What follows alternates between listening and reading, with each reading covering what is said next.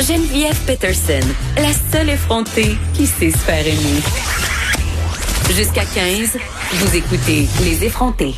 Je ne sais pas si vous avez vu passer ça en fin de semaine. Euh, bon, on a une discussion quand même euh, depuis quelques temps sur la grossophobie. Euh, c'est un mot quand même relativement nouveau là, dans le vocabulaire collectif. encore beaucoup d'incompréhension. on prendra le temps de vous expliquer plus en détail c'est quoi avec ma prochaine invitée. Mais ce qui m'a attiré mon attention, en fait, vous savez, le gouvernement Legault qui a mis sur pied ce système de formation, en fait, pour devenir préposé aux bénéficiaires. Donc, si je résume ça vite, vite, vite, là, c'est une formation euh, pour aller travailler dans les CHSLD, les résidences.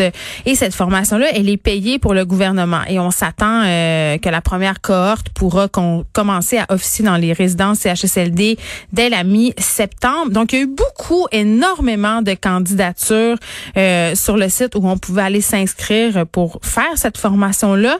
Sauf que hic, les candidatures des personnes jugées obèses aurait systématiquement été rejeté dans le cadre du programme de formation.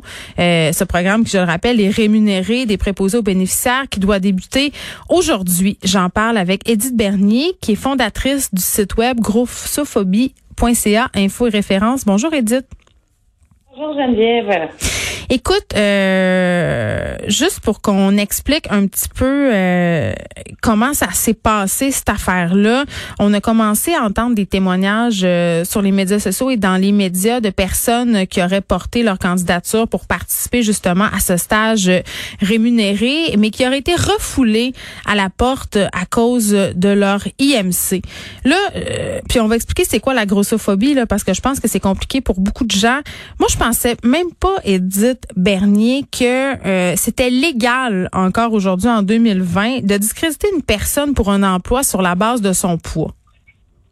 Oui, malheureusement, c'est toujours légal, ou du moins ce n'est pas illégal, euh, parce que dans les différents euh, textes de loi, les différentes législations au Québec actuelles, dans la Charte des droits et libertés, par exemple, qui, qui, est probablement le, le plus connu de ces outils-là, il n'y a pas de discrimination reconnue euh, sur la question de la taille et du poids. C'est d'ailleurs pour ça, on s'était parlé d'ailleurs à ton émission quand j'avais lancé la pétition à l'Assemblée nationale pour faire ajouter la discrimination basée sur la taille et le poids à la fin novembre dernier aux euh, différents motifs de discrimination reconnus par la charte à l'article 10. Euh, donc là, la pétition a été déposée à l'Assemblée nationale en le 12 mars, quand on sait que le 13 mars a été le début des périodes de confinement Timing is everything, comme on dit. Puis dans ce cas-là, c'était pas un bon timing. a été un peu catastrophique.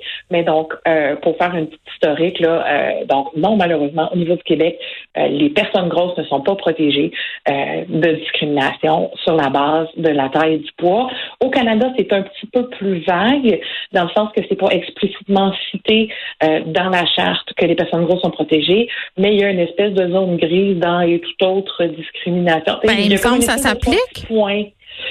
On, ben, de toute façon, la, charte canadienne ne s'applique pas au même truc que la charte québécoise. Et dans ce cas-ci, pour les questions d'embauche, c'est la charte québécoise qui s'applique. Mm. Et la charte québécoise, donc, n'a pas de, ne reconnaît pas la discrimination basée sur la taille et le poids. Bon, Edith, avant qu'on poursuive cette discussion-là sur ce cas précis d'une discrimination euh, pour cette formation-là, euh, bon, j'ai compris quand j'ai écrit euh, sur euh, les pubs de Maxi et Martin Matt qu'il y avait beaucoup de gens dans la population qui comprenaient pas vraiment la personne de parler de grossophobie, voire même qui, qui ne comprenaient pas vraiment c'était quoi la grossophobie.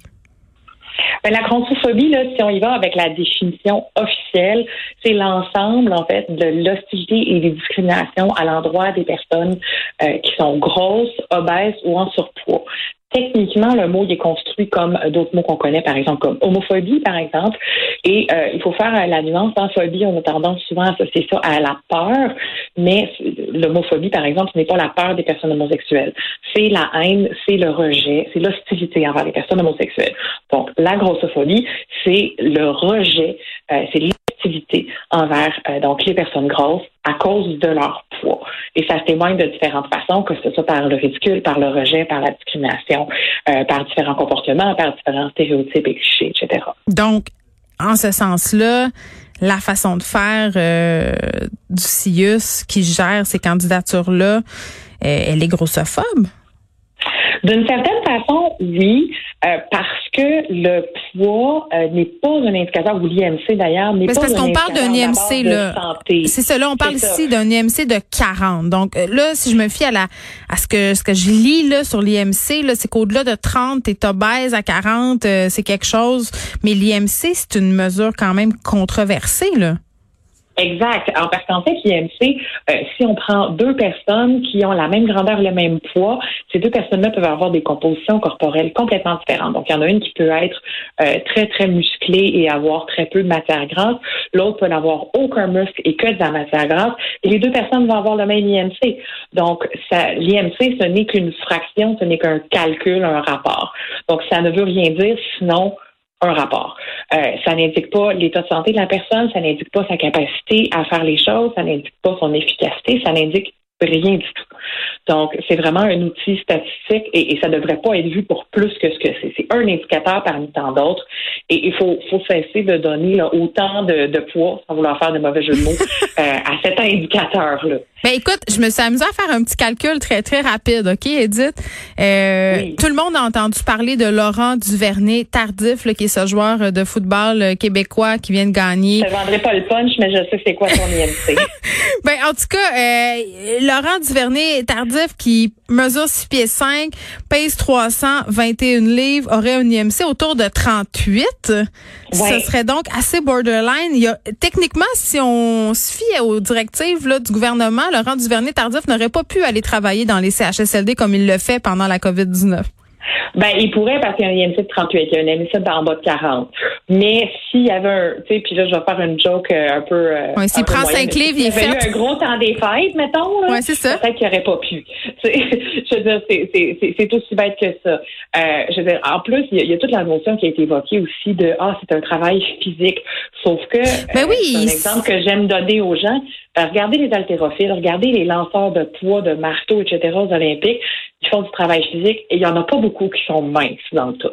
Donc, euh, je veux dire, la, grosseur de personne n'est absolument pas un témoignage de sa force ou, ou de l'absence de sa force, de sa capacité à faire un travail physique. Et puis, de toute façon, il y a des méthodes qui ont été développées pour, justement, dans le cadre des formations de préposés aux bénéficiaires, pour aider à déplacer des personnes avec euh, différentes façons pour éviter de se blesser aussi. Là. Donc, ces méthodes-là, elles sont utilisées par, par tout le monde. Ben c'est ça, ce qui est invoqué en fait comme raison de la part du CIS qui gère ce dossier-là, là, euh, c'est qu'on sous-entend finalement que les personnes grosses ne sont pas capables d'effectuer certaines tâches, mais ce qu'on dit aussi, c'est que les personnes grosses, et ça, ça a été largement euh, débattu pendant la pandémie, là, euh, les personnes grosses qui seraient plus susceptibles d'avoir des complications, de décéder de la COVID-19. Encore pire que ça, dans l'article du Devoir, de la façon que euh, le porte-parole du CIS était cité, c'était que les personnes, euh, les personnes grosses, donc ayant un IMC en haut de 40 dans ce cas-ci, seraient plus à risque de contracter la COVID, ce qui est inexact. Parce que c'est l'exposition qui explique euh, mm. si une personne ou qui justifie si une personne est plus ou moins à risque de contracter la maladie. Et, il y a un article, en fait, que j'avais publié euh, à ce sujet-là. Les personnes grosses, dans ce cas-ci, sont à risque d'être à risque. Je m'explique. Bon. À risque parce que être une personne grosse te met à risque d'avoir, par exemple, euh, le diabète, euh, d'avoir de l'hypertension, d'avoir différentes conditions, différentes maladies chroniques. Par contre, c'est un risque, c'est pas une certitude le tabagisme met à risque aussi des mêmes euh, des mêmes maladies chroniques. Euh, la sédentarité, euh, une alimentation qui serait moins équilibrée peut mettre à risque de toutes ces choses-là. Sauf que le poids est un argument visible, donc c'est beaucoup plus facile à identifier. Par contre, est-ce qu'on va faire autant de recherches à savoir ah est-ce que telle personne a une génétique ou est à risque de bon.